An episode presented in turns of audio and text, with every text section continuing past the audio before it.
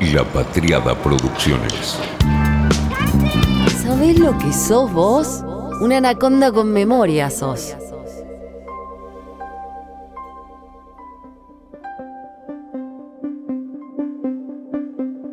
La policía de la provincia de Santa Fe arrestó el 25 de mayo en el monumento a la bandera a Mariano Arriaga. Es un referente de Médicos por la Verdad. Los Médicos por la Verdad rechazan la pandemia y todas las medidas sanitarias. El fiscal provincial de Santa Fe, Marcelo Viena, le venía siguiendo los pasos a Arriaga y el 25 de mayo lo detuvo cerca del monumento a la bandera cuando estaban por hacer un acto. Tenía ya orden de captura por delitos de instigación a cometer delitos, instigación pública y violación de las medidas sanitarias contra una epidemia. Él cuando se presenta dice que somos médicos por la verdad y la justicia, tan luego esa fórmula, ¿no? La verdad y la justicia. Qué astuta es esta nueva derecha, cómo, cómo toma símbolos y los resignifica. Somos médicos por la verdad y la justicia y somos también la Organización Mundial por la Vida. Salimos a recorrer el país generando debates plaza por plaza. Mariano Arriaga estuvo procesado en 2011 en una causa de estafa contra la Dirección de Bienestar de la Armada DIVA, que es la obra social de la Armada Argentina. Y en 2012 estuvo acusado por haber fingido una operación de glaucoma a un paciente en el Hospital de Tierra del Fuego. Obtuvo la probation, le suspendieron el juicio y tuvo que cumplir una cantidad de tiempo de tareas comunitarias y el pago de una multa. ¿Quiénes son los médicos por la verdad? Me llamo Natalia Prego Cancelo. Soy médico de familia, siento la necesidad y la responsabilidad personal y profesional de decir lo siguiente. En estos momentos está habiendo una manipulación emocional y psicológica basada en hechos objetivos clínicos de la infección por coronavirus que no son significativamente más graves que los de la infección estacional anual del virus de la gripe o infecciones por el virus del sarampión. El domingo 15 de marzo de 2020 era el segundo día de la cuarentena en España y Natalia Prego Cancelo, esta médica que se presenta como médica de familia, envía este audio sobre el coronavirus. 5 minutos 47 segundos de duración. Lo manda a sus contactos por WhatsApp. Todo empezó en WhatsApp. El mensaje por supuesto que tenía falsedades, como que el coronavirus no es más que una gripe y que la población sana no tiene que aislarse. Se hace viral.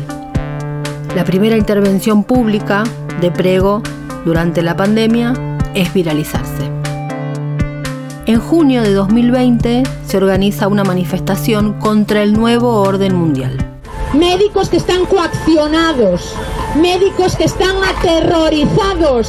Tenemos un alma y una conciencia. Sí, pero lo que no tenemos es cerebro. Por eso ellos Porque aquí nadie realizaron. Aquí nadie la facultad de medicina. No, yo no veo- Exactamente igual. Bien, pero aquí nadie lleva Por tanto, eso No, yo no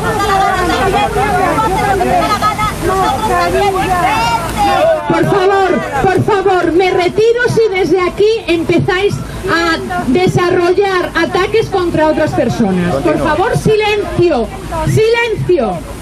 Miles de euros en multas hay aquí porque sois todos unos descerebrados.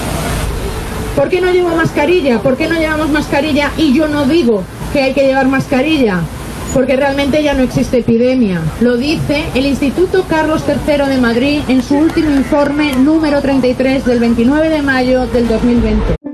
El informe que esta médica cita no dice eso, sino que los contagios habían empezado a bajar, probablemente por el cuidado. Pero obviamente nadie iba a ir a consultar a una fuente, y ella lo sabía. En Madrid es que ella y el médico Ángel Ruiz Valdepeñas se encuentran. Él también insistía en esto de que no hay pandemia, no hay coronavirus y que por tanto no tiene sentido ni el barbijo ni el distanciamiento. Tras esta manifestación, Ruiz Valdepeñas y Prego fundan Médicos por la Verdad. El 25 de julio de 2020 se presentaron en público en el Palacio de la Prensa de Madrid ya con ese nombre y ahí se le suma una médica y homeópata, María José Martínez Albarracín, entre otros médicos, pero ella es una de las que cobra cierta fama, digamos, pública. Empiezan a llover comunicados de las organizaciones médicas españolas, les abrieron expedientes y hasta presentaron sanciones, pero no ha pasado nada y no han parado de crecer.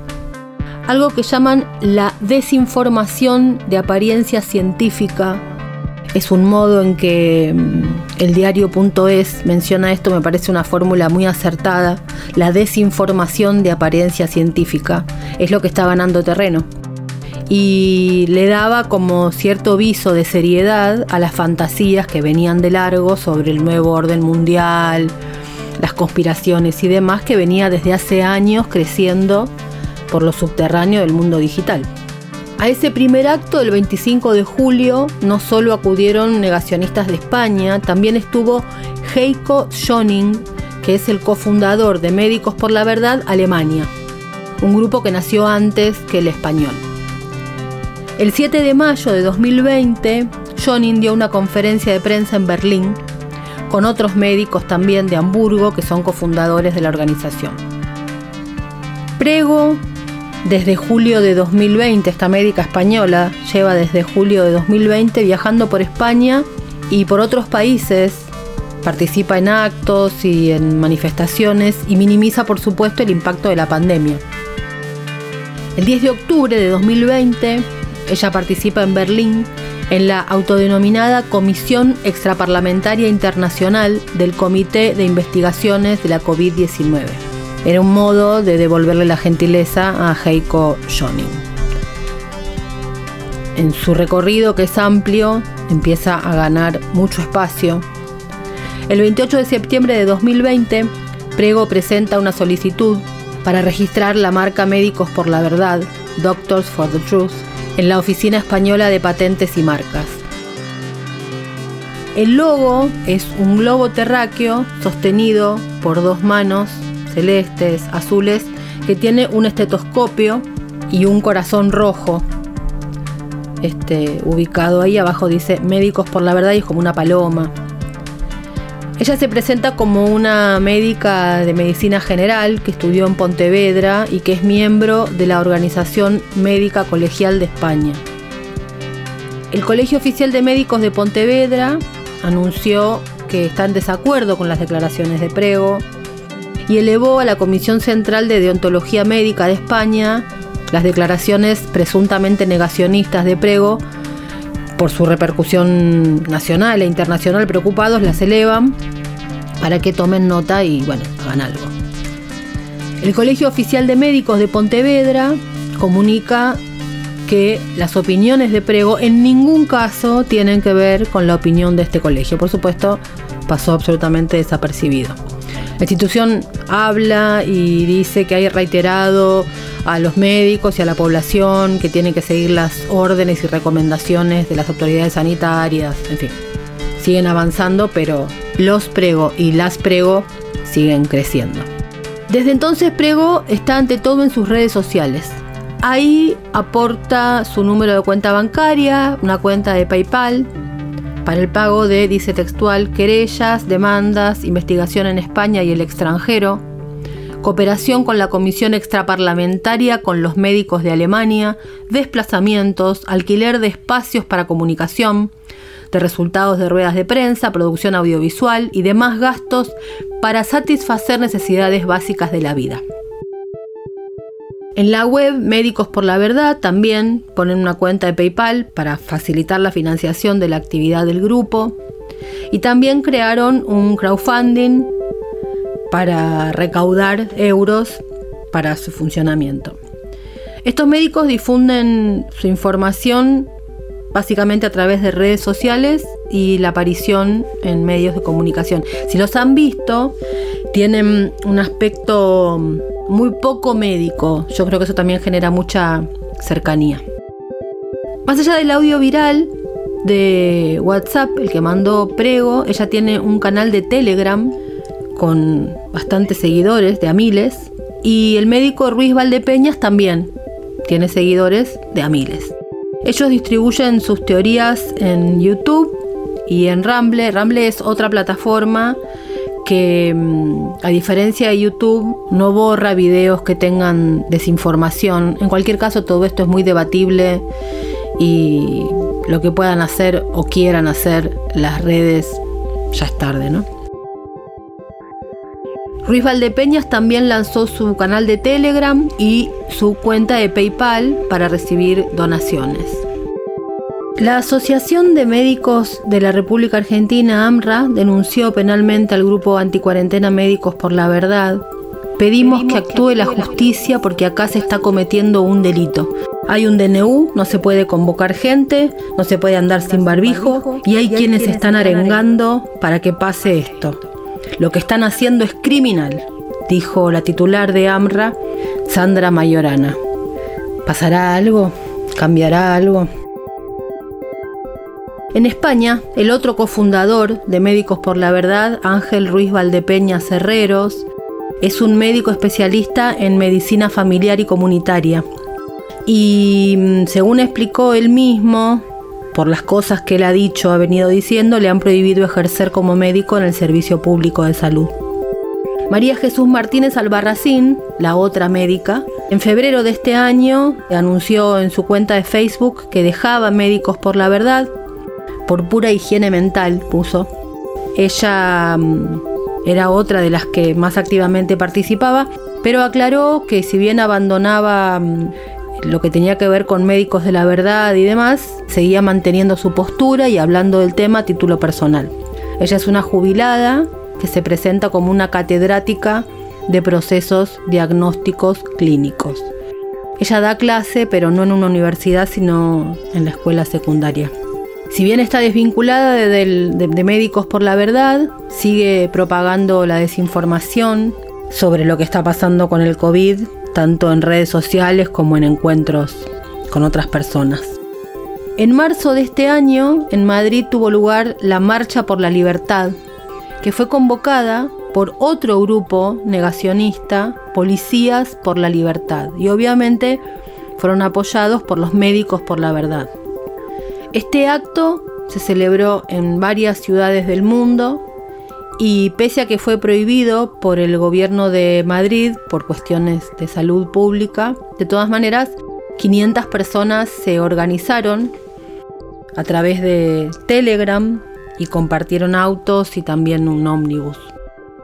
Se organizan básicamente en Telegram y WhatsApp. Se cuidan un poco más en redes abiertas y utilizan en realidad todo tipo de mensajerías de las plataformas. La narrativa es la misma que la de los anti-G, los terraplanistas y demás, que es la libertad individual. Es el liberalismo llevado a extremos, aunque después uno vea que se embanderan en discursos más de derecha o que participan grupos opositores en el caso de la Argentina o Vox en España. Pero ese discurso es básicamente liberal, aunque con otros brazos cual pulpo que terminan tocando las derechas fascistas. Son espacios que en la actualidad son muy difíciles de definir, muy escurridizos. Ellos lo que presentan es que existe algo que otros ocultan y como no está en los medios, eso ocultado, hay que enterarse por canales alternativos. Que descubrir lo oculto nos hará libres y básicamente lo que hay que hacer es dejar de ser uno más de los que repite las voces del establishment. O sea, toman un discurso muy revolucionario de hace poco tiempo, sobre todo el anti-medios de comunicación, y lo aplican a su propio mecanismo. No solo en Alemania y en España están creciendo y han surgido, sino en muchísimos lugares del mundo. Hola a todos, soy el doctor Ángel Ruiz Valdepeñas, especialista en medicina familiar y comunitaria y cofundador junto con la doctora Natalia Prego Cancelo de Médicos por la Verdad España. Cuando concebimos eh, esta idea de unificarnos, estábamos convencidos de que habría muchos médicos en toda España deseando unirse a nosotros, hoy somos alrededor de 200, y a la vez pusimos el apellido Médicos por la Verdad España, plenamente convencidos de que en otros países del mundo habría otros colegas que se agruparían de manera similar. Buenas tardes, soy el doctor Mariano Arriaga desde San Martín de los Andes, Patagonia, Argentina. Eh, uno de los fundadores de Médicos por la Verdad Argentina, junto con la doctora Chinda. Queremos desearle una hermosa fin de año y una hermosa Navidad a todo el mundo.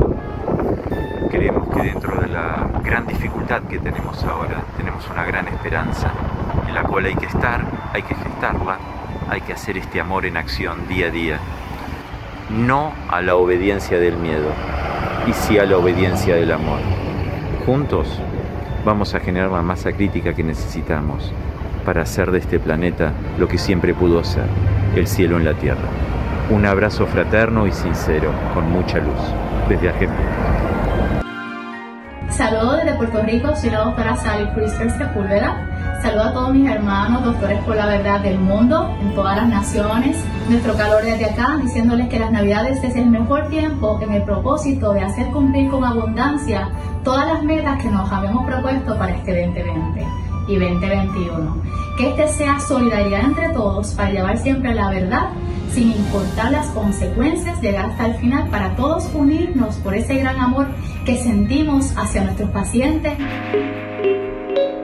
En este video de Navidad, Natalia Prego saluda y aparecen médicos o que dicen ser médicos de Francia, Holanda, Suiza, Bélgica, Portugal, Puerto Rico, El Salvador, Costa Rica, Italia, Argentina, Paraguay, Uruguay, Perú, Polonia y Suecia. Y todos ellos organizados alrededor de la marca Médicos por la Verdad. Perú es un país donde han crecido de modo fabuloso y el, el, país donde también tienen mucha injerencia es Italia. Los nombres que circulan son básicamente Chinda Brandolino, es una argentina, Rosalía Vilesi, Julio César Sarmiento Noya, que es peruano, María Eugenia Barrientos del Salvador, Johan Denis de Bélgica, Mariano Emilio Arriaga, argentino, Sally Priester Sepúlveda de Puerto Rico, Tatiana Campos Esquivel de Costa Rica, Mario Cabrero Avivar de Uruguay, Mauricio Castillo de Chile, Cristian Fabián Duré de Argentina y también de Suecia, Beatriz Rauber de Argentina, Atilio Rafael Farina del Río de Paraguay, Roxana Cárdenas Galdós de Perú y así tantos Portugal, Suiza, Italia, Perú, Francia, España. Son muchísimos los que aparecen.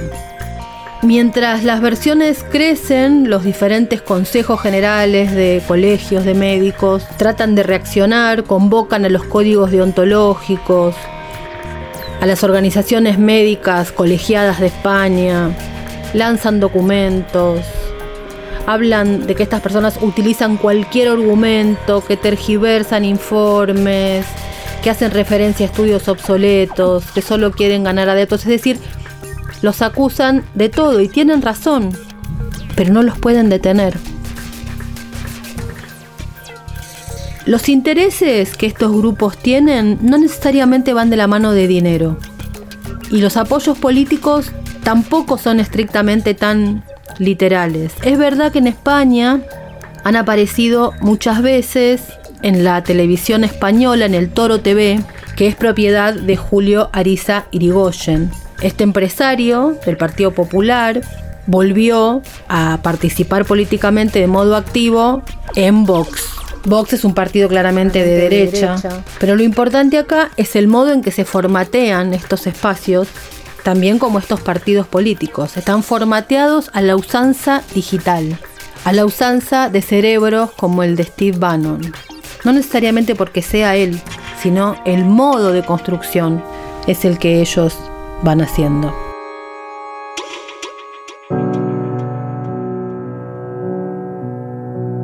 Cuando recién empezó la pandemia, uno de los acontecimientos que vimos con estupor es que más de 20 torres de teléfono móvil alrededor de todo el Reino Unido habían sido derribadas por ciudadanos convencidos de que el 5G era la causa del coronavirus. Ellos, con el avance de este 5G, pudieron agregar a sus teorías conspirativas más relatos vinculados con la tecnología. Llegó a haber enfrentamientos en estas marchas, en, estos actos que hicieron entre el personal de las empresas y ingenieros de telecomunicaciones con los manifestantes. De hecho, hubo algunos manifestantes que llevaron nafta a las torres de, Birmingham, se filmaban quemando y las subían a la red. El problema era que estaban tirando abajo torres de 3G y de 4G, es decir, ellos en nombre de estar en contra del 5G estaban dejando al Reino Unido sin telecomunicaciones. Algunas celebridades como Amanda Holden, la actriz, o Anne Mary, la cantante, o Woody Harrelson, el actor, estaban participando activamente de esto. Decían, el 5G nos roba el oxígeno y por eso quedamos expuestos al COVID. Los ingenieros casi suplicaban que dejaran de destrozar las, torres, iban a dejar al país sin comunicación. En los videos que ellos iban subiendo se ve que dicen que el 5G está intentando achicar la cantidad de población, que los hospitales son para cuando suban la palanca del 5G esas torres. La entidad que regula las telecomunicaciones dijo que estaban monitoreando estas teorías descabelladas en las redes, fueron borradas luego, pero estuvieron circulando en Twitter, Facebook, WhatsApp, imparables. Ahí ya era tarde, aunque luego las dejaran caer o las propias plataformas las sacaran de circulación. Pidieron en aquella oportunidad las autoridades del Reino Unido reuniones con los referentes de las redes sociales para ver si podían controlar esto. Bueno, obviamente ya sabemos lo que terminó pasando. Hay cientos de teorías delirantes que dan vueltas por el mundo y la pandemia puso, por supuesto, encima de la mesa todo mucho más. Una de las teorías decía que las carpas que se habían puesto en el Central Park, cuando recién empezó la pandemia, no había vacuna, por supuesto, en realidad eran carpas que ocultaban que debajo había túneles por donde intentaban sacar a los niños esclavos sexuales que habían sido rescatados y que en realidad no querían mostrar lo que había pasado porque no querían que se supiera que eso existía. También circuló que el virus era la excusa para apurar un sistema de vigilancia masivo, por supuesto que el virus no existe, que el virus es para despoblar, o sea, existe, no existe, si no existe, no existe, y si existe es para despoblar o para esclavizar personas. En Estados Unidos al principio, cuando empezaron a reunirse los de los anti 5G, se reunieron con los antivacunas que lo que sostienen es que está, por supuesto, detrás de todo esto Bill Gates con el chip. Y Larry Cook, que es el líder antivacunas de Estados Unidos, planteaba que se trataba de obligar a las personas a participar de estos experimentos para ser vigilados y controlados. Y por eso llamó a sus seguidores a ni siquiera aceptar ningún tipo de test contra el COVID. Un corresponsal que trabajaba en la Casa Blanca de Newsmax, un medio de derecha de Florida, él mismo un periodista, Robinson, promovía que Bill Gates era el que manejaba la OMS y que esto es un plan para la vacunación masiva del chip. Laura Ingraham de Fox News planteaba también la teoría de los globalistas con todo lo vinculado con los judíos y Bill Gates y demás. Robert Kennedy Jr. es un antivacunas y ambientalista y profesor de derecho. Y fue un gran anunciante en Facebook, que luego Facebook sacó a los antivacunas. Él decía que el coronavirus vino para instalar el 5G, que las Big telecom, las big tech, aman el coronavirus y que la cuarentena era para instalar el 5G sin obstáculos. Ahí empezaron también a tener más espacios los QAnon, que son los que también plantean estas teorías, todos ellos bajo la bandera de que los medios mienten. Por supuesto que TikTok no escapó y hay afirmaciones ahí, de hecho fue casi una campaña, donde se dice que las personas vacunadas morirán pronto y eso les va a dejar a los no vacunados la tierra para que la hereden.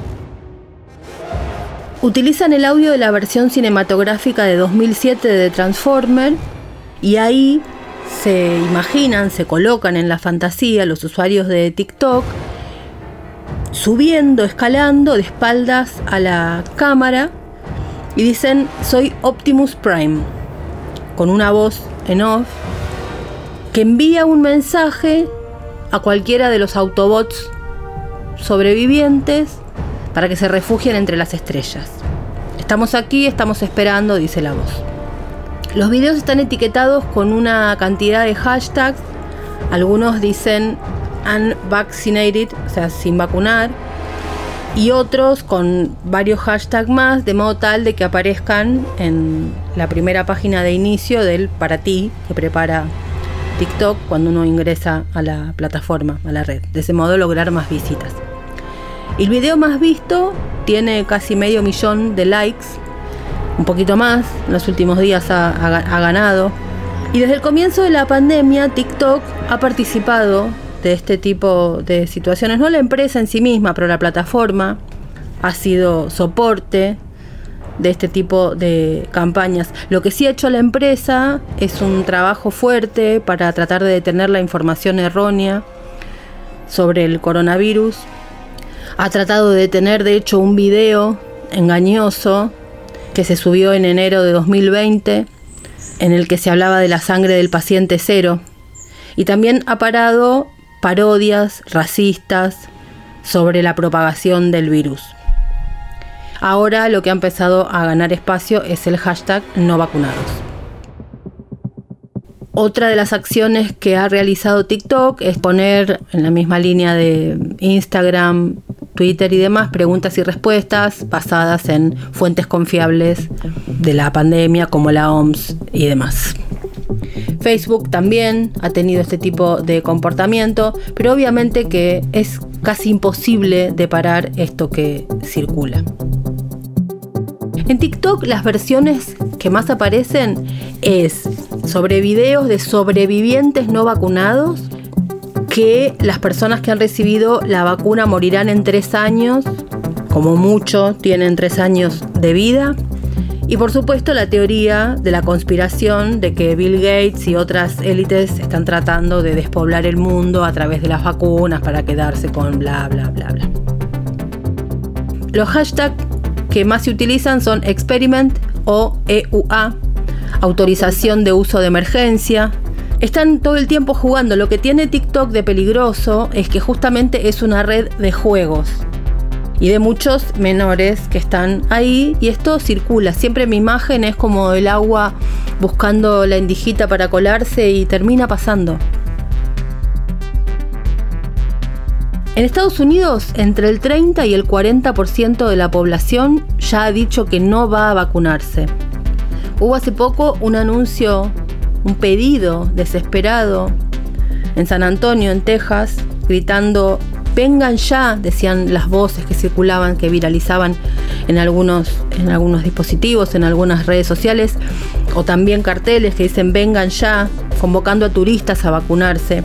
También hubo una campaña de porros por pinchazos, es decir, entregaban marihuana a las personas que se vacunaban. Estados Unidos está en una desesperada carrera por inmunizar y tiene ahí a los antivacunas.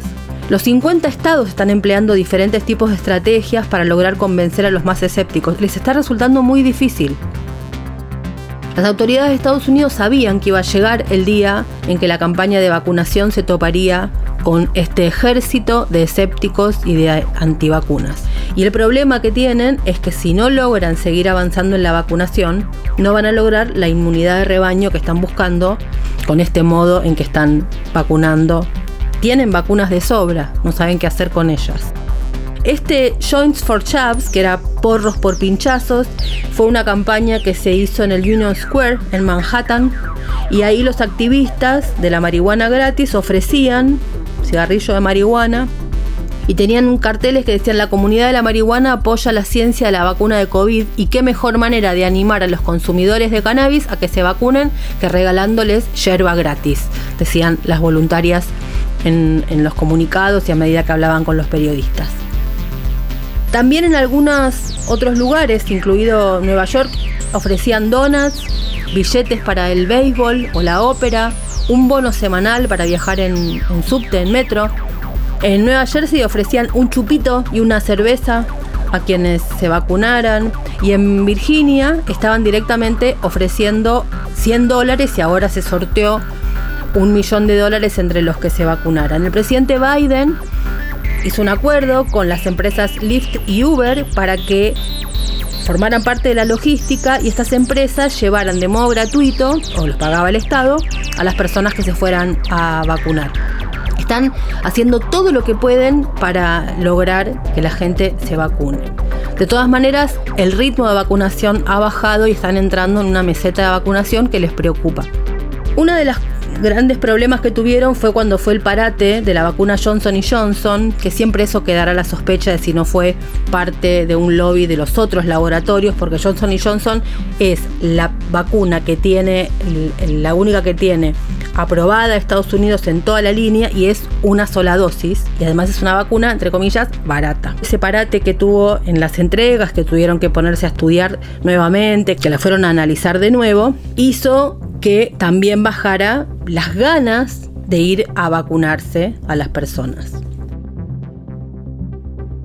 Derek Thompson de The Atlantic hizo una nota sobre cómo era la división de las personas que iban a vacunarse y las que no. De los 20 estados en los que se vacuna a más personas al día en relación con la población, todos votaron a Joe Biden. Los tres estados donde menos se vacuna, en esos Biden ganó en uno solo, en Georgia, y por márgenes muy estrechos. El resto votó por Trump. Una encuesta de Civics refleja que el grupo de población más escéptico es el de los republicanos blancos. Un 56% decía a finales de febrero de este año que no estaba seguro sobre vacunarse y un 7% de los demócratas blancos pensaba lo mismo. El escepticismo de los afroamericanos y los latinos rondaba el 30%. En Estados Unidos tienen voces muy poderosas que bregan por la no vacunación. Tucker Carlson, una estrella de la Fox News, el más visto de los Estados Unidos, ha puesto en cuestión varias veces la eficacia de las vacunas y la buena fe de las autoridades. Él relacionó de manera brutal las miles de muertes con las dosis de vacuna. Esta tendencia, este modo de hablar en los espacios de comunicación sigue predominando en la esfera conservadora, pero está creciendo en otros lugares. El cómico y podcaster más seguido de Estados Unidos, Joe Rogan, cuyas 10 entrevistas más populares suman 210 millones de visualizaciones, sugirió a los jóvenes que no se vacunen. Si eres una persona saludable y estás haciendo ejercicio todo el tiempo y eres joven y comes bien, bueno, no creo que necesites preocuparte por esto, dijo Rogan. La audiencia de Rogan representa una porción muy importante de los Estados Unidos, incluso desde el gobierno salieron a corregirlo Anthony Fauci, el principal consejero de salud de la Casa Blanca, dijo en una entrevista a la NBC que lo de Rogan es incorrecto y que los jóvenes sanos sí se tienen que inmunizar. ¿Qué pasa? En los Estados Unidos, según incluso lo pudo comprobar con un estudio bastante sesudo de la revista Nature, uno de los valores más importantes es el de la libertad individual. Y en el argumento antivacuna, lo que se pone en primer plano es esa libertad individual junto con la pureza de los valores. Y la frase es, el cuerpo es la última frontera. Mi cuerpo, mi decisión. ¿Se suena? Siempre fue un problema el eslogan liberal. Varios virólogos consultados por The New York Times dicen que Estados Unidos no va a pasar el umbral de la inmunidad de rebaño. Biden está trabajando para que se vacunen porque sabe que ese es un problema que tiene Estados Unidos. De hecho, está vacunando a niños en este momento. Sin embargo, eso es nada más que para poder generar la inmunidad de rebaño que no está logrando con las personas adultas. Las declaraciones de figuras públicas, como por ejemplo el tenista Novak Djokovic, no ayudan en lo más mínimo. Él es un antivacuna rabioso. Y son, por supuesto, alimento para la desinformación. En esta revista Nature se hizo otro informe y un grupo de expertos de datos, de física e informática de Estados Unidos analizaron los comportamientos de los usuarios en Facebook durante el brote de sarampión en Estados Unidos en 2019 encontraron que si bien la proporción de personas a favor de la vacunación es significativamente mayor, los grupos antivacunas tienen una presencia mucho más fuerte que los pro vacunas en las redes sociales y se relacionan de una manera mucho más intensa con el grueso de los indecisos. En Argentina, con la campaña nacional de rubiola y sarampión en el año 2006, cuando comenzó a difundirse a través de cadenas de mails que las dosis que se estaban aplicando tenían un efecto anticonceptivo porque contenían la hormona gonadotropina coriónica HGC, se encendió la alarma. Esos correos alertaban sobre una posible esterilidad para las mujeres que se hubieran vacunado. Y obviamente estos mitos impactaron negativamente en las tasas de alcance de la campaña. Y ahí fue que las autoridades sanitarias tuvieron que hacer un trabajo más fuerte que de costumbre para poder derribar esa falacia. Hay muchos motivos religiosos o filosóficos para no vacunarse. En Estados Unidos, el caso más conocido es el de la comunidad Amish en Pensilvania, y en 1991 tuvo tasas tan altas de rubiola congénita que justamente tuvieron las autoridades que ver qué hacían específicamente con ese caso. Otro caso más reciente fue un brote de sarampión en las comunidades judío-ortodoxas de Brooklyn, porque también son fuertes antivacunas. El caso más resonante siempre fue el de la construcción del mito de la antivacuna, que es el que relaciona la vacuna con el autismo. Esta es una historia conocida. En el 98 la revista The Lancet publica un artículo del médico Andrew Wakefield. En ese artículo este médico afirmaba que había estudiado a 12 pacientes que habían recibido la vacuna triple viral y que 9 de ellos habían mostrado desórdenes que incluían autismo. Una década después, una investigación de otra publicación científica, The New England Journal of Medicine, reveló que Wakefield, a quien se le prohibió luego ejercer la medicina para siempre, había montado un fraude para impulsar otra vacuna que él había patentado.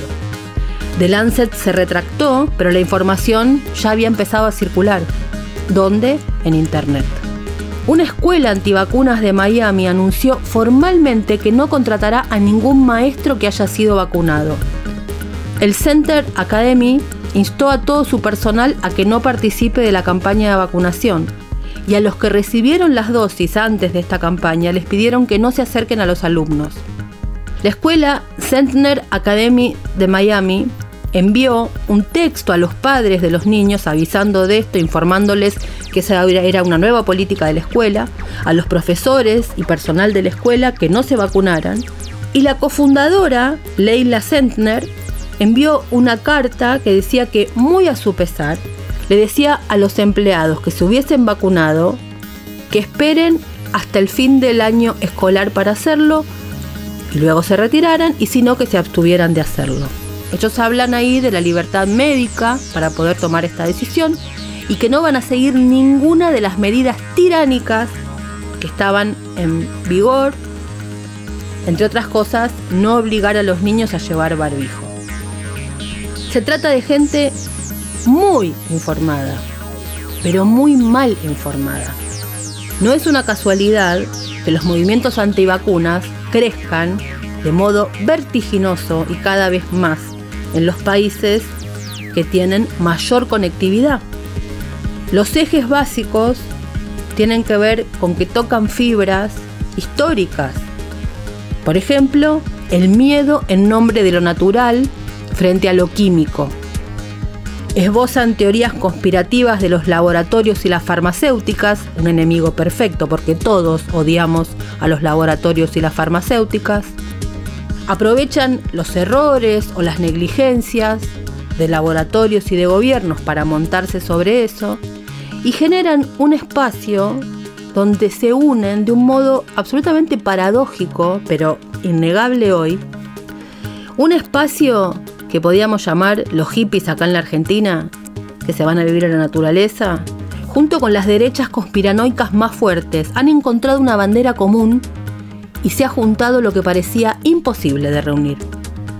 Obviamente en los países donde faltan vacunas son mucho más valoradas y en los que sobran crecen los movimientos antivacunas. Hay algunos barrios de California donde la tasa de vacunación está al nivel de Sudán del Sur, obviamente por diferentes razones. El pediatra Carlos González, que es autor del libro En defensa de las vacunas, explica que a medida que la enfermedad va desapareciendo y la población la olvida, los jóvenes ni siquiera han visto algunas de las consecuencias de algunas enfermedades, el miedo a la dolencia se convierte en temor a los efectos secundarios de las vacunas. Y aunque pueden existir, son escasos, dice el médico, y en la grandísima mayoría de los casos leves. Estos miedos, dice Carlos González, están alimentados por falsas creencias de los padres. Generalmente, quienes deciden no vacunar a sus hijos están muy informados. Han leído libros, visitado decenas de páginas de internet, pero están pésimamente informados, explica el médico. Hay algunos estudios que se han hecho, estudios de contenidos, con Linguo, que es una herramienta de inteligencia artificial a través de la cual se monitorean diferentes redes sociales, Twitter, Facebook, Instagram, blogs, foros y demás, y se puede escuchar la conversación en esas redes. Este estudio proporciona una valoración de las opiniones y de las emociones de los usuarios y se ha podido medir el nivel de participación inmensa que tienen ahí los antivacunas. ¿Qué ganan los antivacunas propagando la desinformación? Dinero, algunos sí. Pero lo que se entiende quienes siguen lo que hacen los antivacunas en las redes interpretan que es mucho más vinculado con creencias que con ánimos de lucro. El caso de Wakefield, este médico que vinculó las vacunas con el autismo, como decíamos, tenía un negocio millonario detrás, que era generar su propia vacuna y venderla. Pero en España, por ejemplo, antes de publicarse esto, ya existía la Liga para la Libertad de la Vacunación, que es un movimiento naturalista que promulga la antiinmunización. Lo encabeza un médico llamado Xavier Uriarte y en 2003 ese médico publicó Los peligros de las vacunas. Él y otro médico, Juan Manuel Marino Olmos, autor de Vacunaciones sistemáticas en cuestión, son dos de las cabezas visibles más significativas del movimiento antivacunas. Las preocupaciones existen en todo el mundo y de hecho hoy el gobierno australiano está pensando en quitarle los beneficios sociales a las familias que no se vacunen. Los antivacunas trabajan, como decíamos, básicamente en las redes sociales. Tienen una gran capacidad para identificar a los indecisos y atraerlos a su causa. Hay un grupo de Facebook de antivacunas que se centra en capacitar a sus miembros para justamente encontrar las minorías étnicas a quienes convencer para no recibir la vacuna. Básicamente lo que plantean es el peligro de la vacunación y que no se puede confiar en los expertos. La muerte de la expertise la muerte, de la cita de autoridad. El yo creo y con eso basta, aquí también. El número de seguidores de estos grupos en las redes sociales ha crecido de modo increíblemente veloz en los últimos meses. Tienen cerca de 7 millones solamente en el Reino Unido y se expanden todo el tiempo.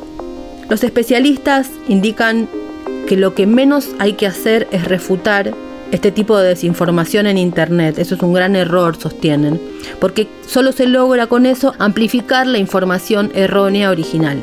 Incluso si eso no es la intención, es lo que se logra. Que el cambio, lo mejor que se puede hacer, es promover por la positiva la información sobre las vacunas.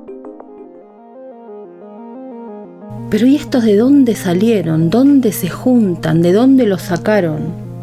¿Dónde se reúnen? ¿Cómo es ese lugar? ¿Viven en una realidad paralela? Los investigadores Diego Gersovich y Daniel Mundo explicaron en un texto que McLuhan no llegó a conocer la revolución digital que transformó para siempre el universo mediático a través del cambio a la tecnología de la codificación de la información. De una galaxia en la que la información se creaba, acumulaba y transmitía de forma analógica, pasamos irremediablemente a un multiverso en el que la información se codifica de modo digital. La digitalización de la información no solo aumenta exponencialmente su potencia de creación, circulación y acumulación, también llega a organizar una realidad propia, independiente. A esa realidad le damos el nombre de realidad virtual. Convivimos en una enorme renovación del stock de medios a disposición del diálogo, quizá comparable al siglo XV pero los sentidos distan del entusiasmo de un renacimiento universal. El espejo del presente nos pone sin cesar ante la imagen de una catástrofe inminente, una catástrofe registrada en selfies. Hasta que no aceptemos que la realidad virtual es tan real como la realidad real, no podremos comprender la metamorfosis general que estamos viviendo. Todo lo sólido se materializa en bytes, dicen Herzovich y Daniel Mundo. Vivimos lo que algunos investigadores han dado en llamar un capitalismo afectivo. A mí me gusta decirle la agenda de las emociones, pero es eso, el capitalismo afectivo. La emoción se ha convertido en la última y más importante mercancía a consumir y a vender. No importa quién venda, importa que yo la pueda comprar. En la actualidad, la historia de vida, el relato en primera persona, lo que antes era una excepción, es el discurso dominante, lo que a mí me pasa, lo que yo creo. La paradoja del capitalismo afectivo es que en un mundo que se supone en estado de hiperconectividad, más en esta pandemia, la red de megacomunicación no genera un nosotros, en el todos en red. Es el yo el narcisismo de ceros y unos, el yo descubriendo lo que otros no ven. Voces enojadas que encuentran una comunidad ahí, en esa realidad virtual, mucho más que en la ciudad en la que viven. Voces enojadas que, como dice Bannon, correctamente dirigidas, tienen un poder político latente enorme. Y hay un hilo o un cable subterráneo que va desde Tucumán a la ciudad de Buenos Aires, o a Manaos, o a Afganistán, o a Roma, o a Nueva York, o a Texas, o a Florida, o a Hungría, o a Moscú. El que grita que a la madre se le pega un imán en el brazo. La vacuna Sputnik, a mi vieja, a mi vieja no tenía información de lo que contiene. Le puso un imán y se le quedó pegado en el brazo. Hijo de Otro que escribe que con Bluetooth puede dar cuenta de no sé qué cosa en el brazo de su abuela, de su mamá. Ahí está apoyando el Bluetooth en la vacuna. Mirá lo que dice el teléfono. Ahí figura el teléfono de mi mamá y las dos dosis que le dieron de la vacuna. O sea que en la vacuna hay algo que te está marcando que tiene la vacuna. no sé si un microchip o llamarlo como quieras. Otra que afirma que debe ser cierto, que es imposible detruchar esa información. Y si hay muchos videos, dice ella, es la, prueba, máxima, irrefutable que necesitábamos para creer.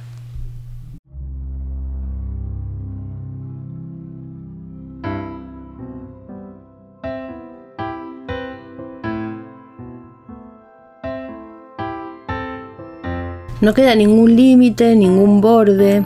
Mientras grabábamos este podcast, nos enteramos que además de todo lo que estaban ofreciendo, en West Virginia, el Estado ideó un esquema de lotería propio. Dar a los recién vacunados la oportunidad de ganar, además de dinero, rifles y escopetas. El Estado regalará cinco rifles de caza personalizados los sorteos van a ser el 20 de junio, para el Día del Padre. En Nashville, una tienda vendía una estrella amarilla, sí, sí, una estrella amarilla, que decía no vacunado, en inglés por supuesto. Hubo quejas, obviamente, y la tienda se disculpó por la insensibilidad pero ya habían quedado en el centro del debate como víctimas, como censurados, como perseguidos por no poder expresarse libremente. Como dice Ligüela, si el siglo XX fue el cambalache de la Biblia y el calefón, el XXI es el cajón donde vamos tirando todo lo que no sabemos dónde poner porque no le encontramos lugar. Cada vez que hablo de estos fenómenos y de cómo se multiplican primero en el mundo virtual, en la realidad virtual, para luego tomar cuerpo en el mundo físico, lo primero que aparece es una risa nerviosa. Y después la adjetivación. Qué delirantes, qué manga de delirantes. Yo también me pongo nerviosa, ¿eh? Y pienso que son unos delirantes, sí pero no me alcanza. No me deja tranquila. Tiene gusto a muy poco. Y me da miedo. La muchísima energía que gastamos en encontrar modos de denostarlos y de calificarlos me da miedo. Porque me da miedo el poco esfuerzo que dedicamos a entender de dónde vienen y por qué crecen.